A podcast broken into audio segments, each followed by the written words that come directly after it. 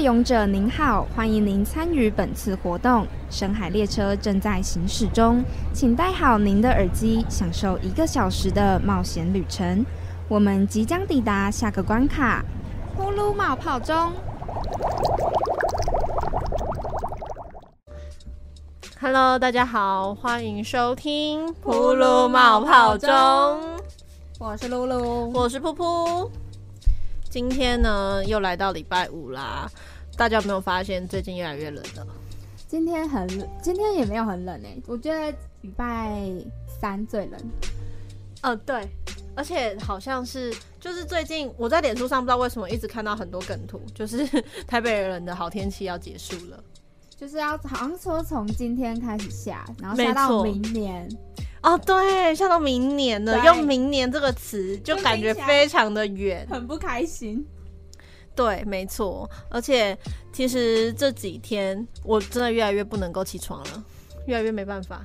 我也没办法，我常常 睡过头。对我也是，我也是，真的没关系，你不是一个人，就你一个不知不觉就你就失去了起床的动力。而且真的因为天气太冷，然后躲在被子里面太舒服了，这真的不是我的错吧？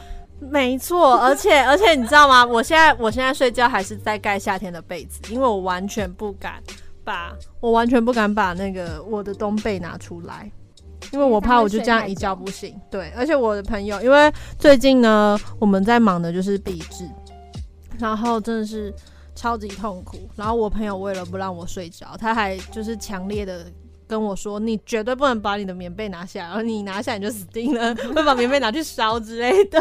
他说我一定会睡着，那确实啦，因为他很了解你。对我就是那种到哪里都可以睡的人，他真的随时都可以睡，而且会是深眠的那一种。深眠哦，一秒就睡着就是我，超厉害哎！我真的不知道他怎么做到的。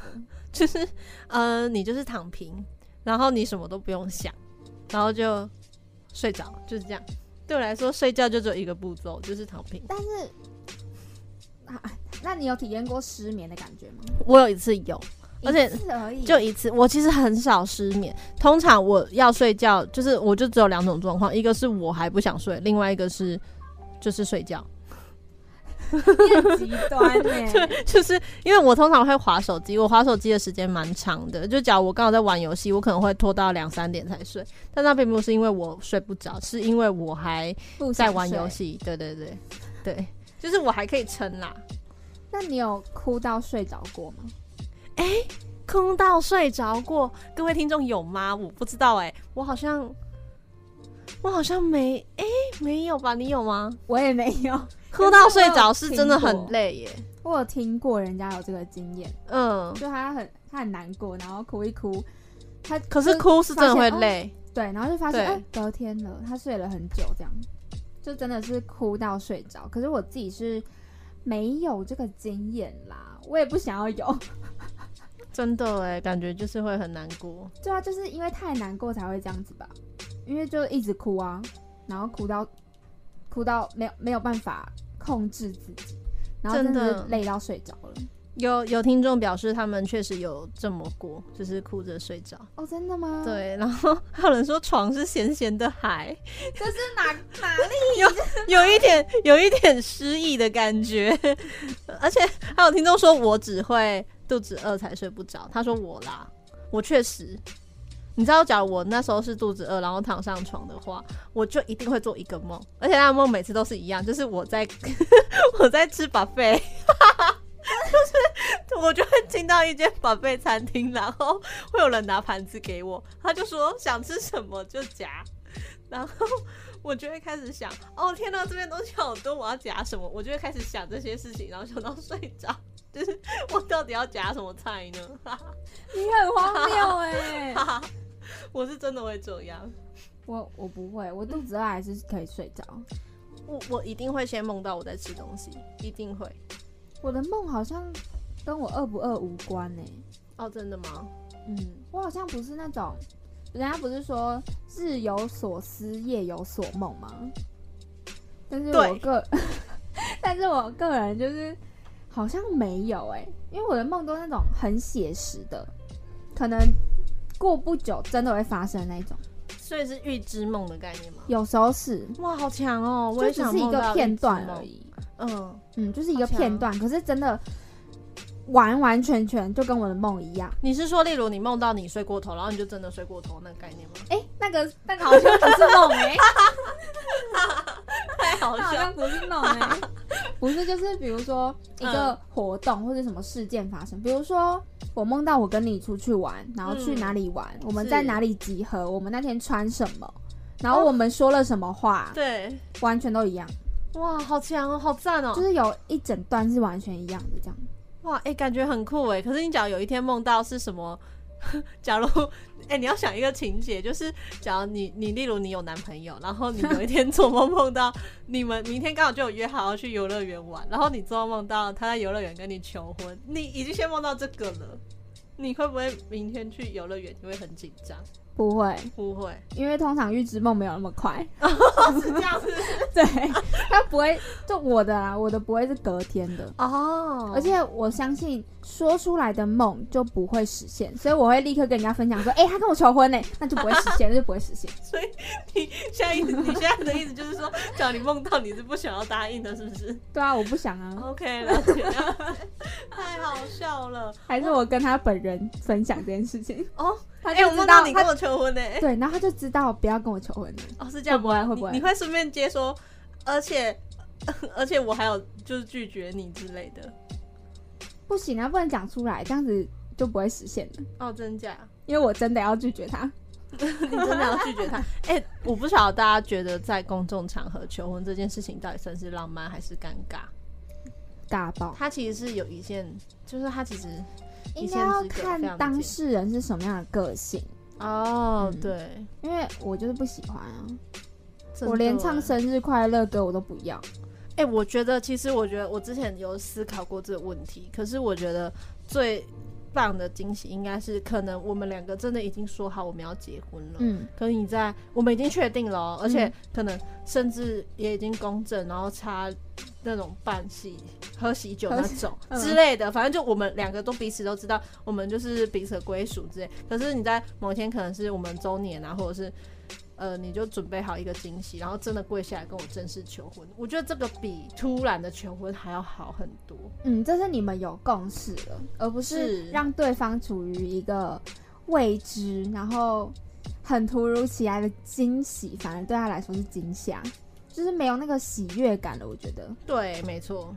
就是我我觉得这要情侣双方有共识。对你一开始你就要先想好说，就我觉得你们两个假如都知道说彼此就已经有确定要结婚了，嗯然后你男方或女方有在做一个这么贴心的求婚的举动，我觉得这就很棒。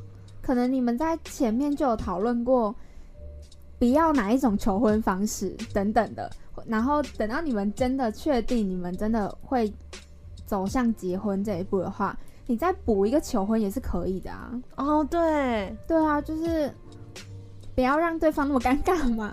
而且通常求婚的时候，只有男生是好看的。不过这个情侣是一男一女的话，通常都是男生好看，因为他知道他要求婚啦、但女生是没有准备的。哦对耶。我就会觉得很生气，那那影片出来都是女生很素的画面，因为通常他都会好笑记录，然后女生都是嗯状况外表情很丑，是不是？对，我就觉得很女生生气哎、太好笑。不行，我不能接受。所以说，有一些惊喜，假如前面有稍微先 say 好，然后后来再准备一个出其不意，其实这样才是最 OK 的吧？我觉得嗯，就是就是要有共识啊，共识是最重要的。没错。但我们为什么讲到这里？对呢，我也不晓得。我刚刚有想说，嗯，我们好像离今天的主题越来越远了。我们拉回来，对，没错，我们今天主题其实就是想跟大家聊一下，就是关于改编的电影或者是电视剧。我们这次好像要讲的比较多是电视剧，对不对？嗯，嗯，因为我们刚刚在统整一下，我们发现有一些剧，就是我们那时候看都有哭或者是翻泪的，有点共。鸣的作品没。错啦，大家吃饭的时候会看剧吗？像我就是噗噗，我这个人就是看呃吃饭的时候，我差点讲成看饭的时候一定要吃剧，吓死我！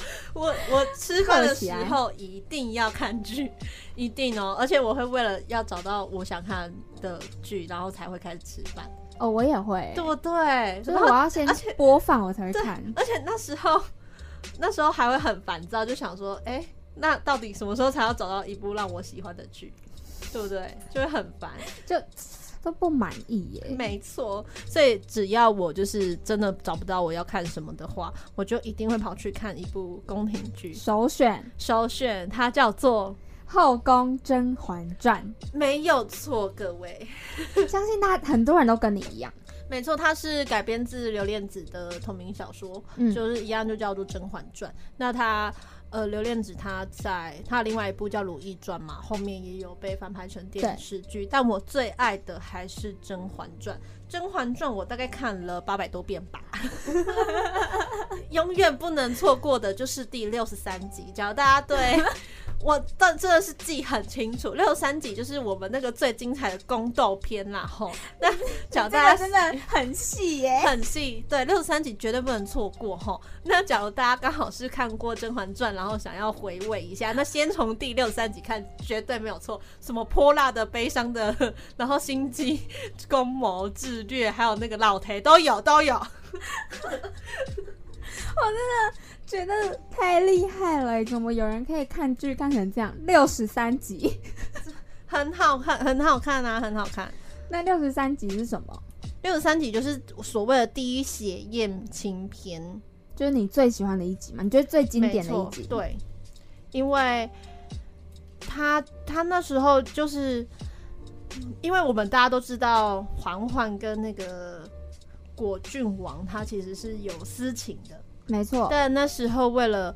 我忘记甄嬛后来回宫，就你知道甄嬛大概分个前中后三个阶段，前期嗯就是她入宫的时候，那时候还在跟皇上四郎来嬛嬛去的，那时候算是她的真爱。她那时候一直觉得皇皇上是她的真爱，后来才发现，天哪，原来我一直就是替身，是纯元王皇后的替身对。纯皇后是那个皇帝他的第一任老婆，皇后对皇皇帝的真爱就是 就是纯元。然后那时候甄嬛会入宫，其实就是因为她的眉眼有点相似，神就叫做婉婉泪清。婉婉就是皇后皇帝的那个老婆的小名，你笑得很好笑，我会笑场。对。而且我还记得那时候她她跟皇帝撕破脸的时候，那时候她怀孕，然后她爸爸被陷害，嗯，然后入狱。结果你知道各位，你们还记得那个安陵容吗？安陵容她那时候陷就是使小伎俩，她在那个牢狱里面投放了老鼠进去咬她爸爸，嗯，让她爸得鼠疫，真的很过分，超过分的，落井下石。好，总之那时候甄嬛为了要替她爸爸求情，她就他就去求皇帝。那时候他跟皇帝之间就是有一些小纠纷了，嗯，然后他们还在吵架中啊。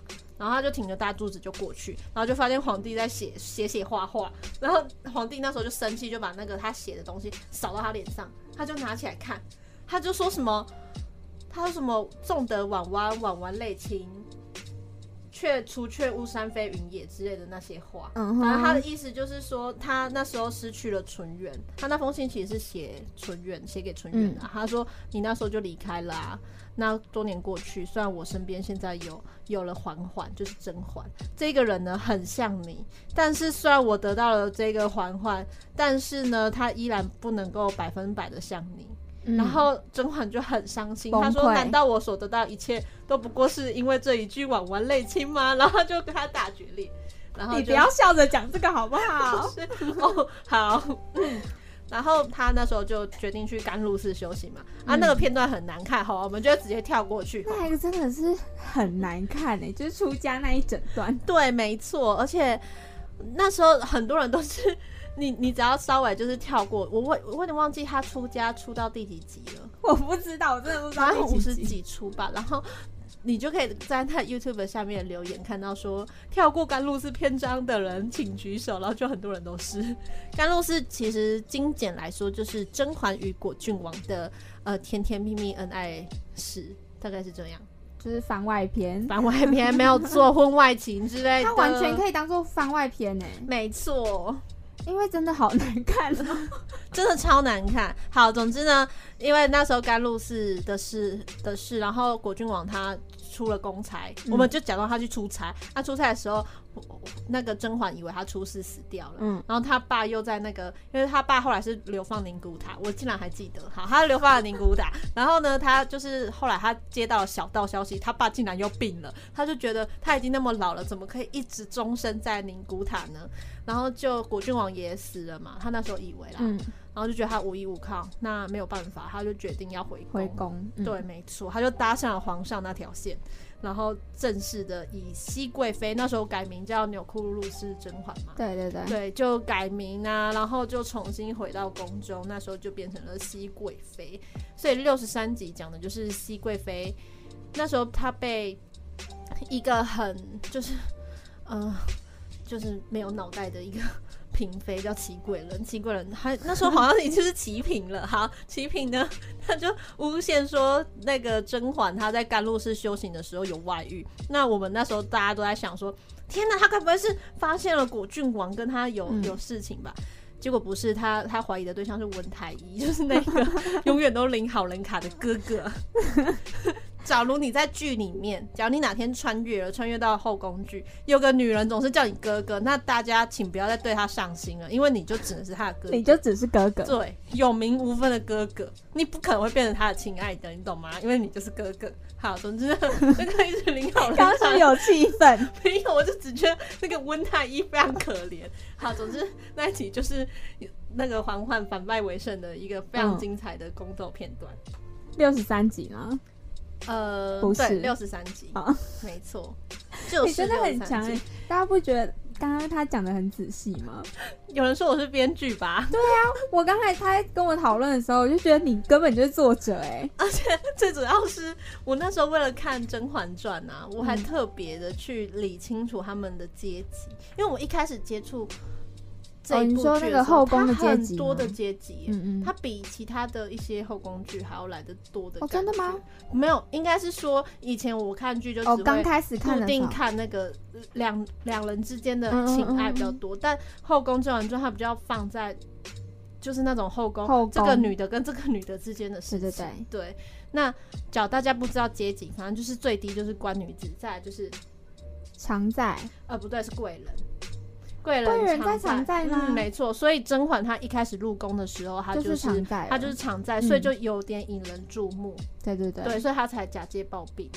贵人常在，嗯，然后再来是嫔、嫔，然后妃，妃、然后贵妃皇贵妃、皇贵妃，然后才是皇后，没错，就是这就是这个阶层的部分。没错。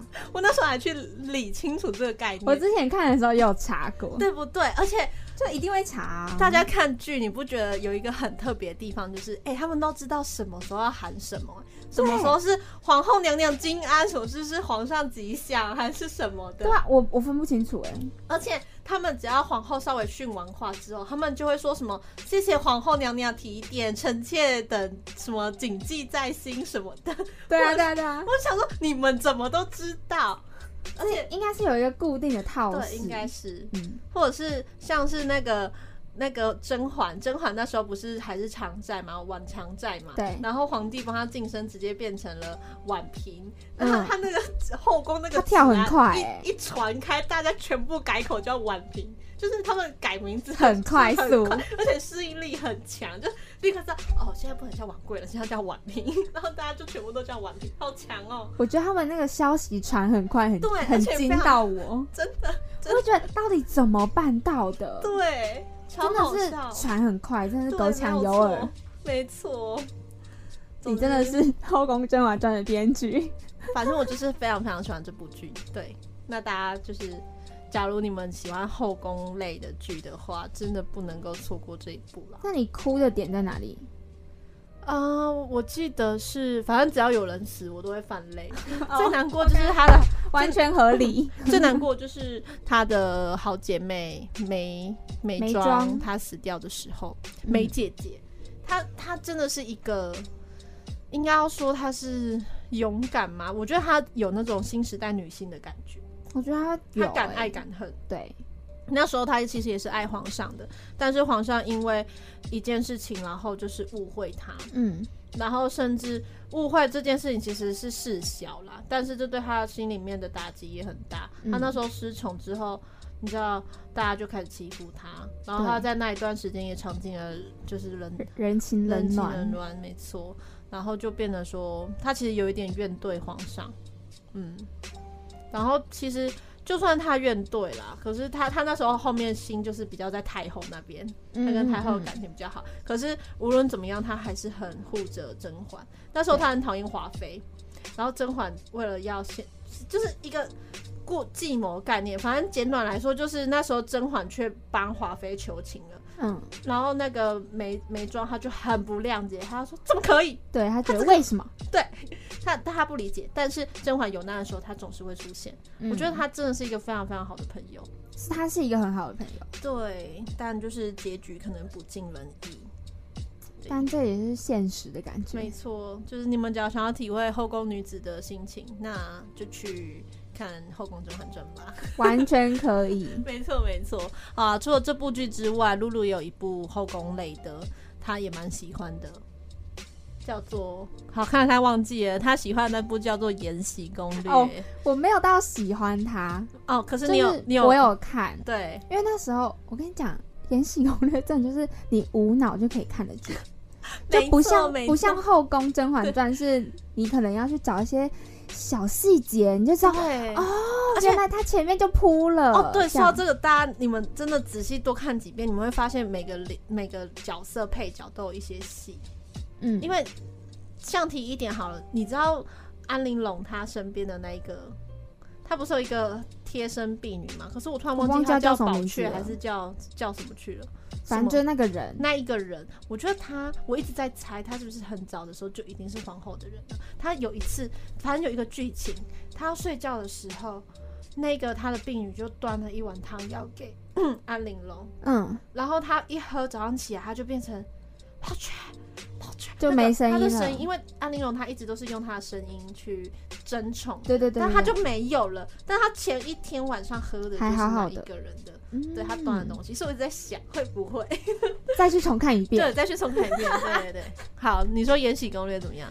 就是不像他也是有在前面铺一点东西，可是都是那种我觉得很浅的，哦就是不是那种你要很仔细看你才会发觉，到后来他演出来的时候，你就哦恍然大悟那种感觉没有，就是你已经猜到他就是铺在这里，你知道后面会发生什么事的那种感觉。其实呢，呃，《延禧攻略》这部剧最大的亮点就是女主角她真的是会一直出乎预料。她说打巴掌就是打巴掌，她说不要惹我，她脾气暴躁，她就真的是暴躁。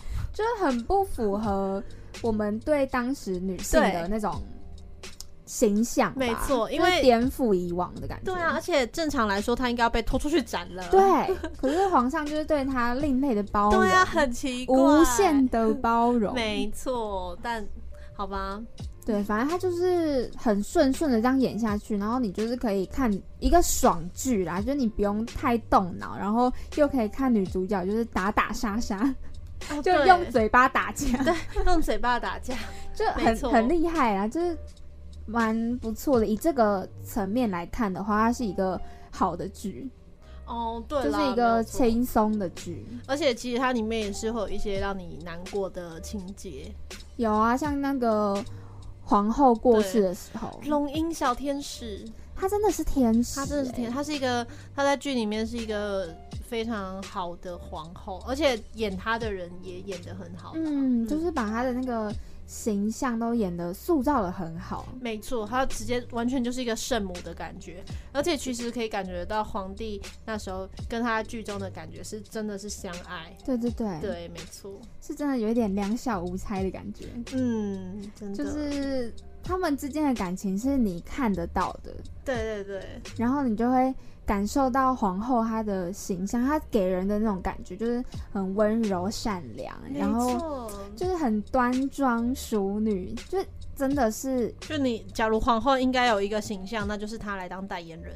对，对对对，完全是很赞的一个形象。所以我到后期反而会有一点看不下去，是因为我我看过皇帝深爱过富察容音的嗯感觉，那他又转而喜欢韦璎珞嘛，那可是我觉得他没有转而喜欢转他、而是他一开始喜。欢哦，对啦，当可是他他一开始一开始见到魏璎珞的时候，我觉得他就看上她了，哦也是啊，因为她就是很出格的一个女子、啊，好吧，哎，所以他才会对她无他限的跟那包容。个富察傅恒的那一段我也很难过，哦，有，我觉得他走在雪地的时候跟他告别，那个、哦那一刻，然后那个主题曲又下来，雪落下的声音，雪落下的声音，天哪！我是听到我哭的声音吧？我好像是到他后来，他很后面，不知道是不是结局、欸，就是很后面的时候，复查就是成全他的感觉，嗯我有点忘记那一段是什么啊了。好像傅傅恒后来有死掉，对不对？哦，有有有有，对，好像是结局，他在战场上死了，战死沙场，哦，是哦，好像是吧？我还以为是不是不是他中毒，然后他为了要帮他找解药，然后怎么样怎么样之类的吗？我忘记了，我没看完好像。好像是吗？我有点忘忘记，记反正反正总之就是别人来传话的，是那嗯个他的好朋友。对对对，索那个索伦索伦侍卫吗？哦，对对对，对对对，反正就是他，就来传话，就说什么这辈子怎么样，他守护不到他，下下辈子换我我守你，还是什么的。哦之类的。这一段这一段我很难过。其实像遇到那种什么相爱却不能够真的在一起的，嗯我都会非常的难过，就我会大哭就是真的是。悲惨结局，对，我觉得他为什么？为什么？对，就觉得为什么你们不不能成全他？编剧对，为什么你就成全他嘛，讨厌呢。对，就让你骂编剧。剧？其实等一下要分享的剧也有很多是那一种会让我想要大喊为什么编剧 Why 哦。等一下，我会跟各位介绍一个我觉得改编的非常非常非常非常之差劲好的作品。好，总之我们先进一段广告，广告回来之后，让我们听一下小单元，然后我们再进入我们的继续聊下去。先休息一下吧。有位勇者在森林里发现了沉睡的公主，嗯啊，一定只有真爱之吻可以拯救她。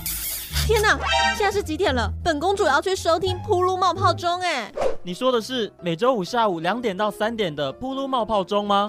没有错，重播时间是周六的下午一点到两点。还有每周日早上九点到十点。勇者，公主，我们一起去听铺路冒泡钟吧。在一起，啦啦啦啦啦，然后沙啦啦啦啦，沙啦啦啦啦，我和你有做不完的事情，在一起，啦啦啦啦啦，我愿意继续唱好听的歌给你听。我是哈林庾澄清，你现在所收听的是名传之声 FM 八八点三。还是一样爱着你，永远不会离开你，就算是像条无形线诱惑我，只爱你。爆米花 Get 可乐，，Get and Action！谢谢你出现在我的青春里。那些年错过对，我就是大笨蛋，大笨蛋才会听你这么久。留下来，或我跟你走，或我们一起听。我要的你给不起，只有他可以。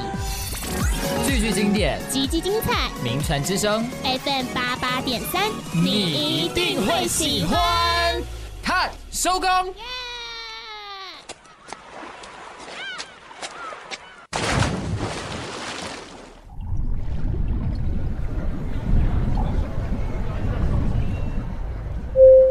各位勇者您好，欢迎您参与本次活动。深海列车正在行驶中，请戴好您的耳机，享受一个小时的冒险旅程。我们即将抵达下个关卡——呼噜冒泡中。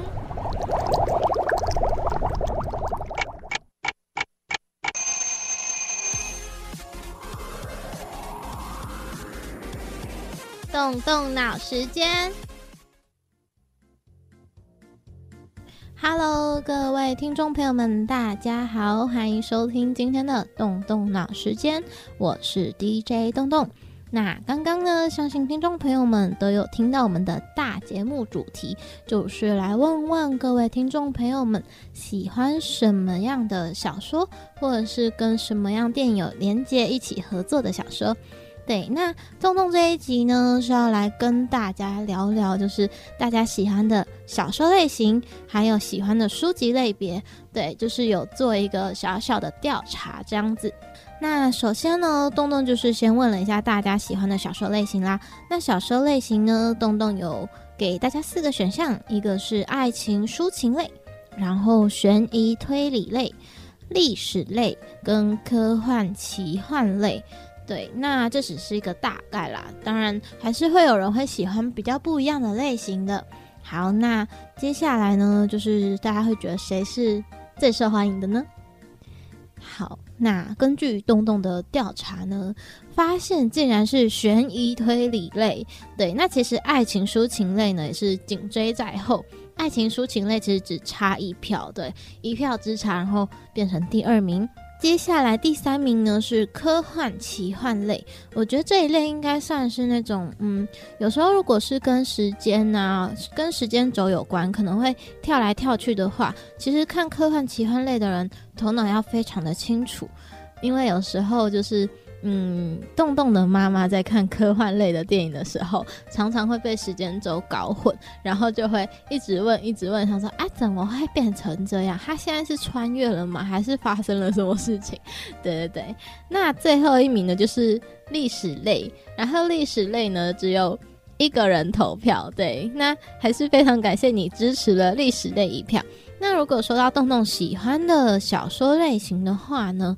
我其实还蛮喜欢悬疑推理类的，但是如果说比较繁忙的时候呢，我会比较偏向于爱情抒情类，因为悬疑推理类呢可能会比较需要去，嗯，动动脑，或者是说需要比较敏感的感觉去感知，说这个小说里面好像有哪些地方是有它的。小小的证据啊，还是什么的。好啦，那问完大家喜欢的小说类型了，洞洞就加码再问了喜欢的书籍类别啦。对，那其实洞洞这学期就是因为系上的关系，然后呃跑出版相关的路线，所以就是也接触了蛮多不一样的有关于出版的书籍。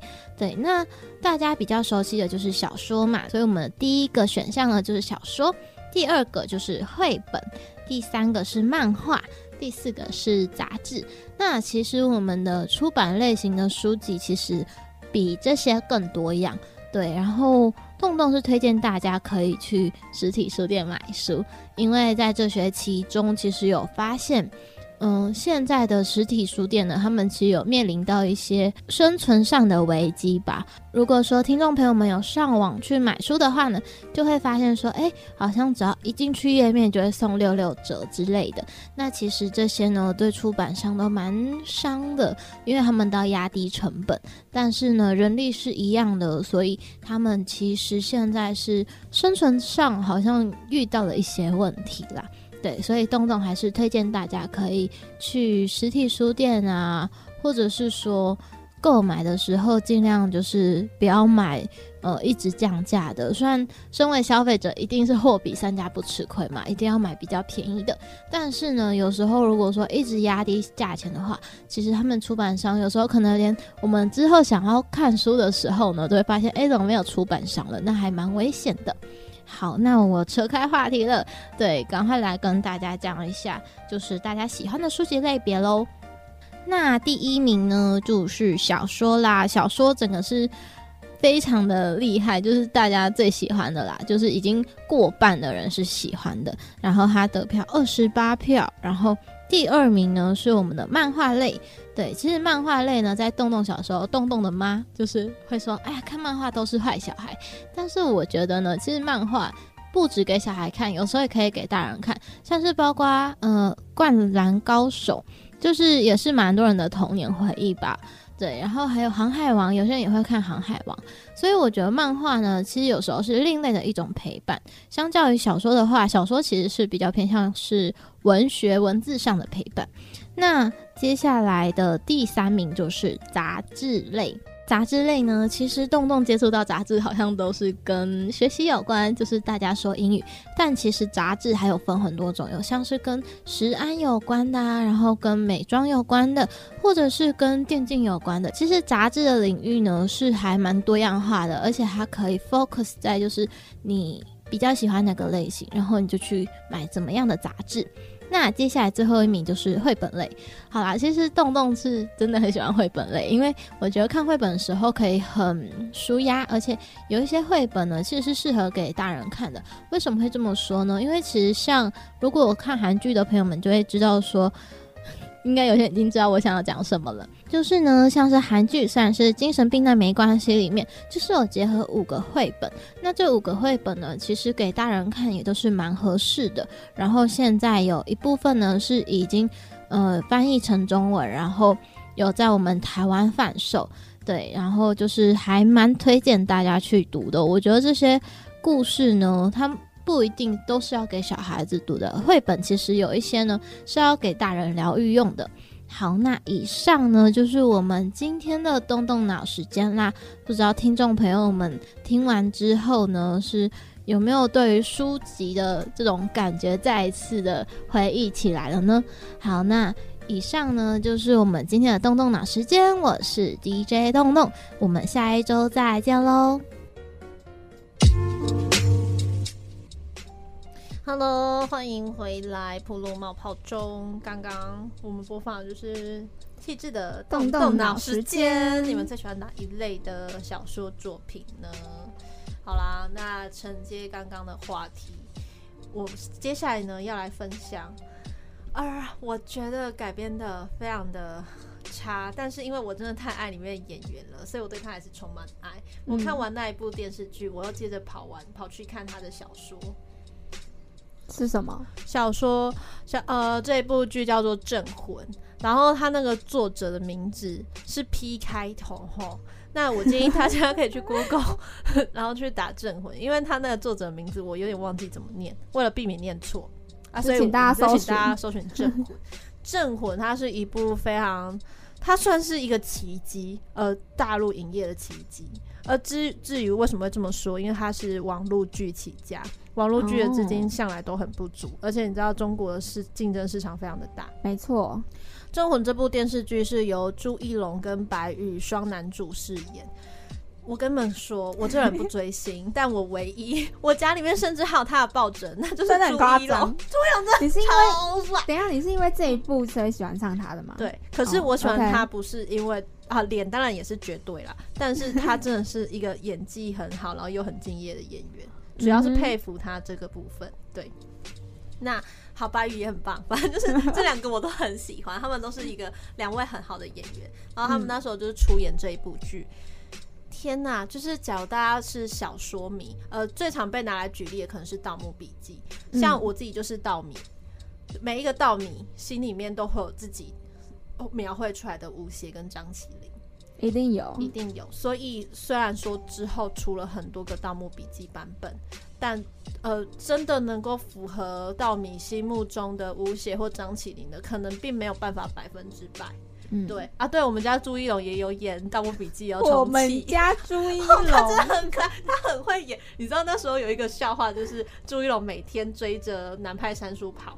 他说：“三叔，我们来聊聊这个剧本。”然后三叔就开始狂跑，因为三叔有一个特性，就是他很爱挖坑，但是他补不起。然后他就一直问说：“为什么这剧情会这样呢？那你当初怎么写的呢？”三叔压力被很大，对，超好笑。好，我们要回来镇魂。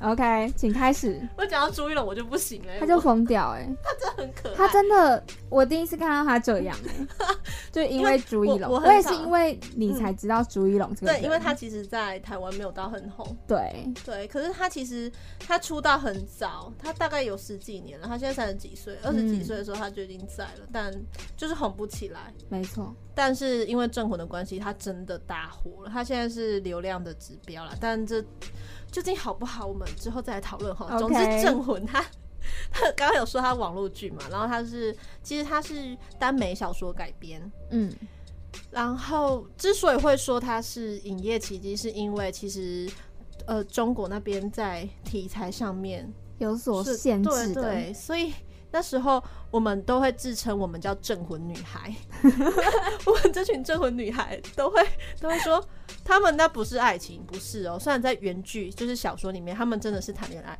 但不是哦，他们那不是爱情，那个叫做兄弟情，绝对不是爱情。谁说爱情的呢？拖出去！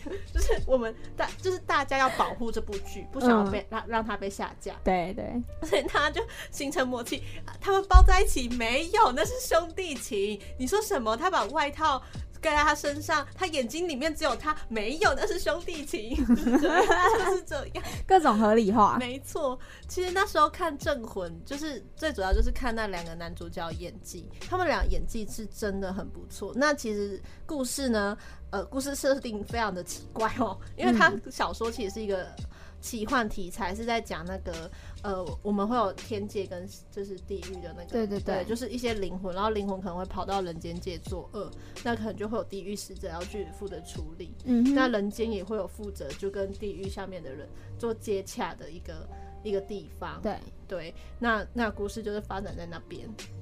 然后，因为就是会有一个恶鬼出来作乱，那为了让世界和平，可能就是恢复原状，可能就会做出一些冒险啊，或者是拯救的一些故事这样子。对，那就是那两个男主角发生的事情。可是电视剧我这边就暂不批评，但是它的特效啊，还有一些他们除了选角，真的是大家公认就是哦，那两个男主角真的是选的跟心目中就是小说描绘的有东西符合。主主角们真的都百分百呈现出来了。因为我后来有跑去看小说，那电视剧后来的结局非常非常非常非常的烂，就是你会想问编剧 What happened？你怎么了？你是不是压力很大？是不是怎么了？你到底怎么了？我们来谈谈。超烂尾很烂，超烂尾。就是跟小说的剧情原本结局是天差地别，而且你不懂，你会很不明白为什么你不照着剧本呃小说走就好，为什么你要创新？不需要，就是你就会很怒，你就好怒会超哦怒。但可能也是因为这个结局不如人意的关系，因为嗯电视版的是个悲剧，很大的悲剧哦。那假如大家有兴趣，我这边不爆雷了，那大家有兴趣可以去看看。是哪一种悲剧？就两个都死了，哦，而且甚至是有些时候，那你不就爆雷了？哎、对啊，可是你问我了吗？不是，我是想知道是哪一种是会哭很惨的那种悲剧，哭超惨啊还是那一种很很烂尾的那种？他就是他其实也不能够算所谓的死，因为呃，反正就是某个意义上，他们两个已经没办法重聚在一起，嗯甚至他们还什么相约了下半辈子。但是你知道，他们下半辈子不会见怎，么可能？那这是一个肯定，因为剧情设定。我说怎么可能见得到啊？对，可是反正就是这种感觉，嗯你已经很难过了。可是你又知道他们下辈子可能也不会见面，因为其实原剧里面它是有点奇幻的，嗯所以男主角是找了另外一个人，找了一百多年的那种概念。哦他就是那种我生生世世路过你的生命，可是我却都没有与你相认。终于在这一世我们遇到了，但是这一世也是我们遇到的最后一世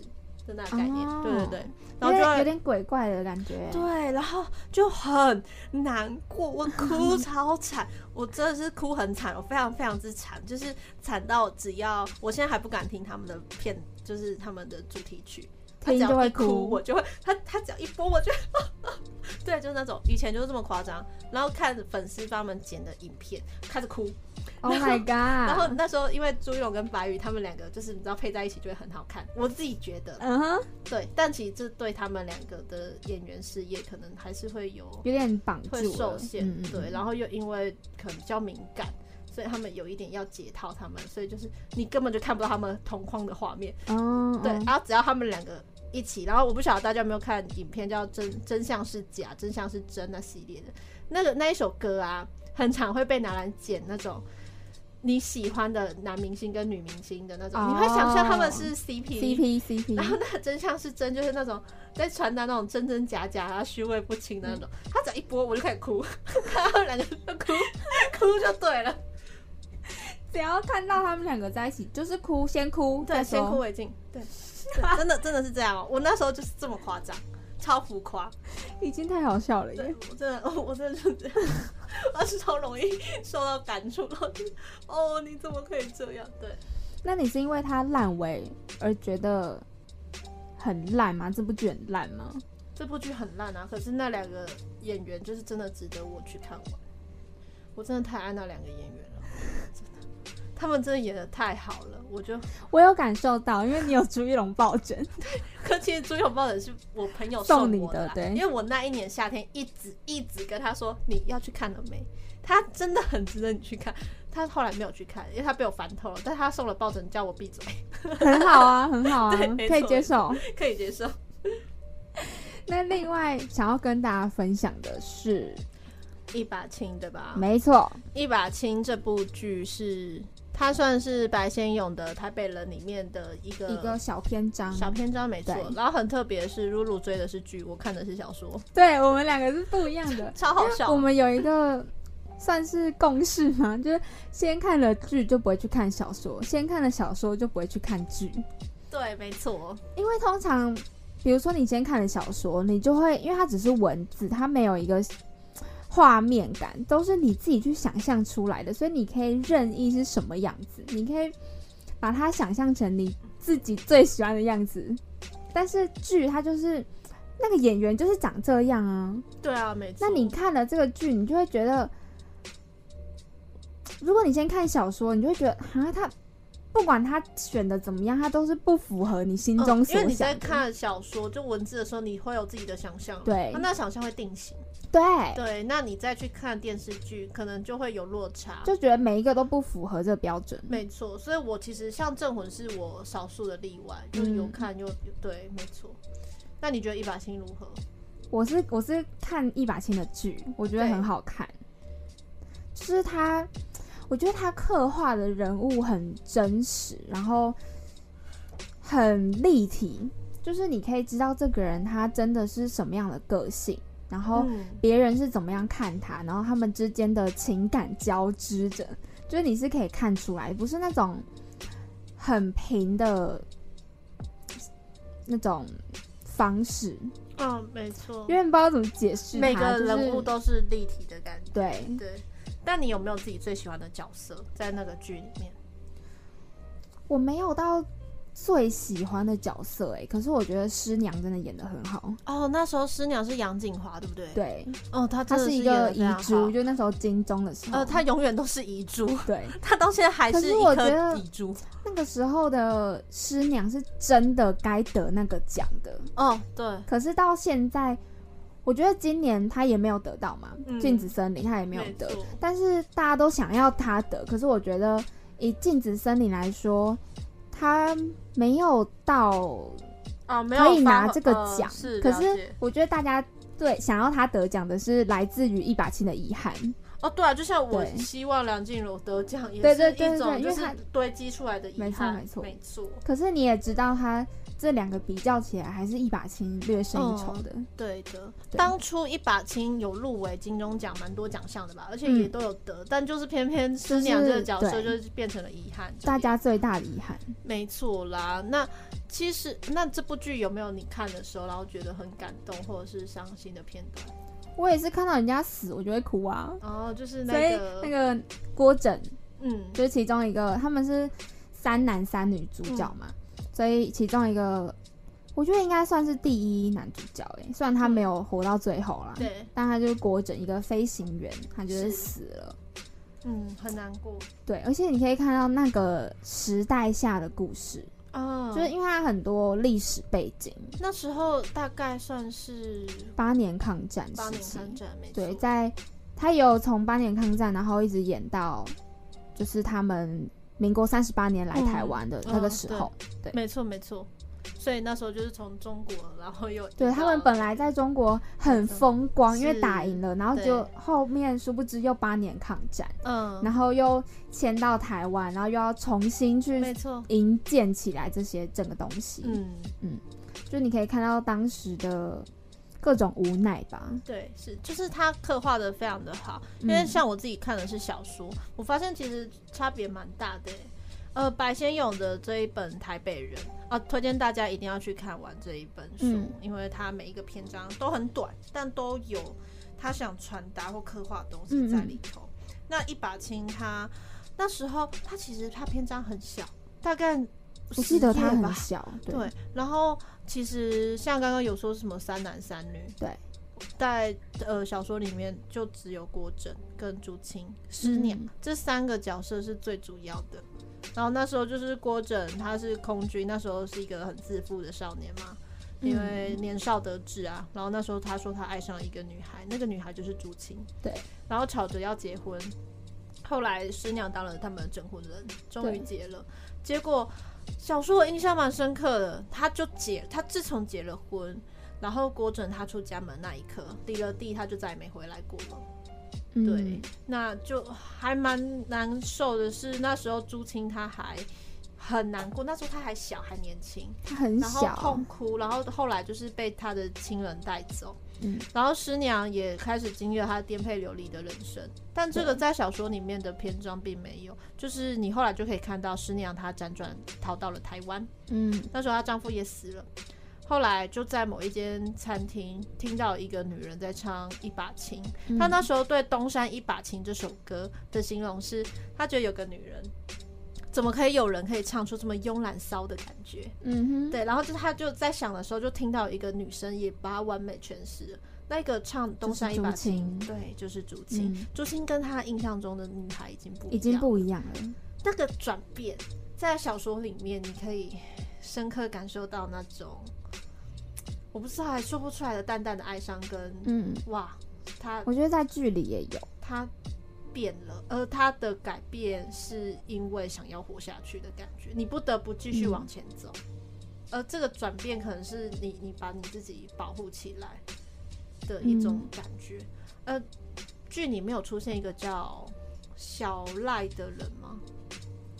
就是他的学弟嘛，郭枕的学弟。哦，是吗？我不确定，他也是空军，对然后后来跟竹青好像对对，他喜欢好的朱青。哦，对对对，嗯然后小说里面也有，也有就是他都会去找朱青，嗯，然后可能感觉他跟朱青有一点暧昧，对。但后来小赖也死了，对，对吼是吼，嗯。那时候师娘也是从别人的口中听到小赖死掉这个讯息，然后他就想着朱青会不会也很难过，所以一行人就是搭车过去找朱青，就去他家，然后那时候敲门还没有人应，大家在想是不是你知道可能是他太难过什么，嗯，结果其实。其实朱青他过一下就出来，就说他刚刚在擦指甲油啊，然后大家就进来啊，吃喝茶吃饭啊，他就很，平静。对他下去他很平静。师娘那时候说，虽然虽然他年岁看起来比朱青还要大，也确实比较大，但是嗯他似乎已经找不到任何一句话可以去安慰他或开解他了。对，那时候是没有任何人可以介入他的那个情绪的。是，对，而且朱青他，哎，他怎么怎么好像喜欢上的人都是那些 回不来的呢？因为那就是他们那个时代下的悲剧，没错，就是空爱上空军这件事情，因为空军是死亡率最高的，对啊，哦，好恐怖哦！其实要当他们的爱人有要很大的勇气，对啊，而且你要承受那种，哎，他可能就这样一去就不回来飞。上去就回不来了。对啊，好远哦，他去了好远的地方，而且可以看到，就是三个女生她们各自的爱情观吧，就是嗯三对故事是是完全不一样，你可以很清楚的去区分出每个人的想法、个性。嗯，所以相对之下，其实电视剧有更大扩展了一把青的视野。有加大一点，嗯对对对，所以大家只要想要看，也可以去看一下电视剧，或者是你们想要体验一下那个我觉得这个是两个都很好看，两个都很好就是小说跟剧，嗯不一样的体验。我觉得，嗯，没错我，觉得很推推。对它，它真的是一部很好的作品，我觉得。时代下的无奈也有了，还有呃，我最近看一部漫画，嗯它有一个情节，他是在他问了一个主角说，人是会变的，跟人是能改变的，你比较认同哪一个？人是会变的，人是能改变的，人是会变的。那时候主角也是这么回他，嗯，但 然后那个问他的人，他就说：“是这样吗？我反倒认为人是最不可能改变的。”他这样回答。为什么？后来仔细想想，你看我们拿朱青来讲好了，他是嗯他是能改变的，但他其实他还是没变，他依然是那个朱青，他最最大最大的本质还是他，但他改变的是他外面的那一颗层，就像是呃有一本小说叫《墓园里的男孩》，嗯，它里面曾经讲过一句话，呃。呃，墓园里的男孩，他是他好像有改编成电影，他就是一个男孩进到墓园，遇到一群鬼魂，嗯非常的特别。一件事情是，那个鬼魂他他们就变成了那个男孩的家人，把他取名为 Nobody，、就是 Nobody，然后照顾了他，一直到他成年。哎，十五岁吧，然后后来他他那些鬼魂就跟他说，你不能继续再跟我们在一起，你要回到人类世界，不然嗯你会永远脱节。在离开的时候，其中一个最老的鬼魂跟他说：“Nobody，你，我要告诉你，你你永远都会是你，这点不会改变，但你永远都会改变，这点你也无能为力。”没错啊，嗯没错。其实，所以我觉得，我们或许一直都是我们，我们或许都没有改变，我们只是，呃，加了一点东西进去而已。但最初的本质还是一样，是那样的。嗯嗯嗯嗯，有懂这个感觉。对，好，是不是有点模糊？是不是有点哲学了？不是这个是需要时间去思考的。我那时候看那部漫画的时候啊，它也是有改编成电影，叫做《鸣鸟不飞》。嗯，好啦，那总之，我觉得是有一些话都是那种你需要细细品味之后，你才能够找到对体悟的。没错，那这就是我们今天电影改编的一些作小说品的改编哦，对对对，小说改编的一些作品的探讨啦。没错不。知道大家有没有喜欢追的剧，或者是也一样喜欢看的小说被拍卖成电影或电视剧呢？其实有蛮多的，像《花甲、啊》《熟女》啊，然后《阿甘》《Me Before You》的，我就要你好好的。对，穿着 Prada 的恶魔。等等。阿甘正传等等之类，我们其实那时候挑的超多，但我们时间有限，真是说不完了哈。好啦，那我们今天节目就要到这边告个段落啦。我是噗噗，我是露露，那大家就呃下礼拜同一个时间，我们圣诞节再见喽！好开心呢、耶、还没想好圣诞节要干嘛。跟大家说声再见。好的，大家拜拜。Thank you.